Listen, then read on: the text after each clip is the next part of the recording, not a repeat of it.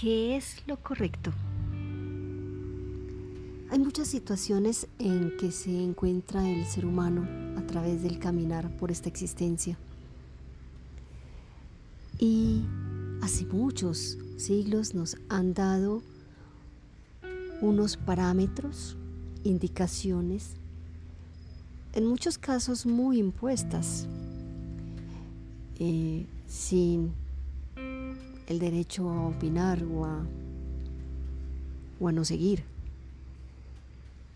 en donde nos han definido lo que es bueno y que es malo. Cuando se está en el camino del amor, cuando se percibe un ser superior de amor, de justicia, de compasión, de libertad. No se concibe una vida entre lo bueno y lo malo. Se concibe una existencia llena de aprendizajes. Y es aquí donde el papel que juega el libre albedrío se hace más trascendente. Es decir, venimos programados para juzgar qué está bien y qué no, cuál es el camino correcto y cuál no. Y decimos, es que está haciendo algo incorrecto. Claro, a los ojos de una sociedad que ha sido educada en el camino del bien y del mal, es muy fácil decir que está bien y que está mal. Pero no es así. Al menos desde este camino que he decidido continuar hasta los últimos días de mi existencia. Y no fue fácil aceptar y comprender que a veces lo que vemos que debería ser de otra manera, simplemente está bien. Que se está equivocando. ¿Cómo lo sabes? ¿Cómo sabes que esa decisión que está tomando o esas acciones no son parte del aprendizaje que Él eligió venir a vivir? ¿Quién eres tú para intervenir en ese aprendizaje?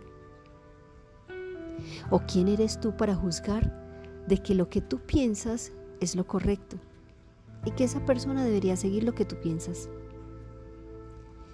A veces nos creemos con el derecho a juzgar y a indicarle al otro que está bien y que está mal. Salirnos de esa programación ayudaría a que este mundo pudiera tener una convivencia armoniosa, porque entenderíamos que cada acción del otro tiene una razón de ser, aunque para tus ojos no la comprendas. El camino de lo correcto o lo incorrecto, de lo bueno o de lo malo, no existe es una programación. Otros te pueden juzgar por lo que haces y tú decir, pero eso es lo bueno, yo estoy por el buen camino. Pero para otros puedes decir que no sea así. Siempre la mirada de cada uno tiene una justificación y tiene una versión de lo que es bueno y malo. ¿Cómo podrías vivir en un mundo donde tratas de acomodarte a lo que es bueno y es malo según la sociedad si todos piensan diferente? Entonces, como recomendación, podríamos empezar a escuchar y repetirnos una frase.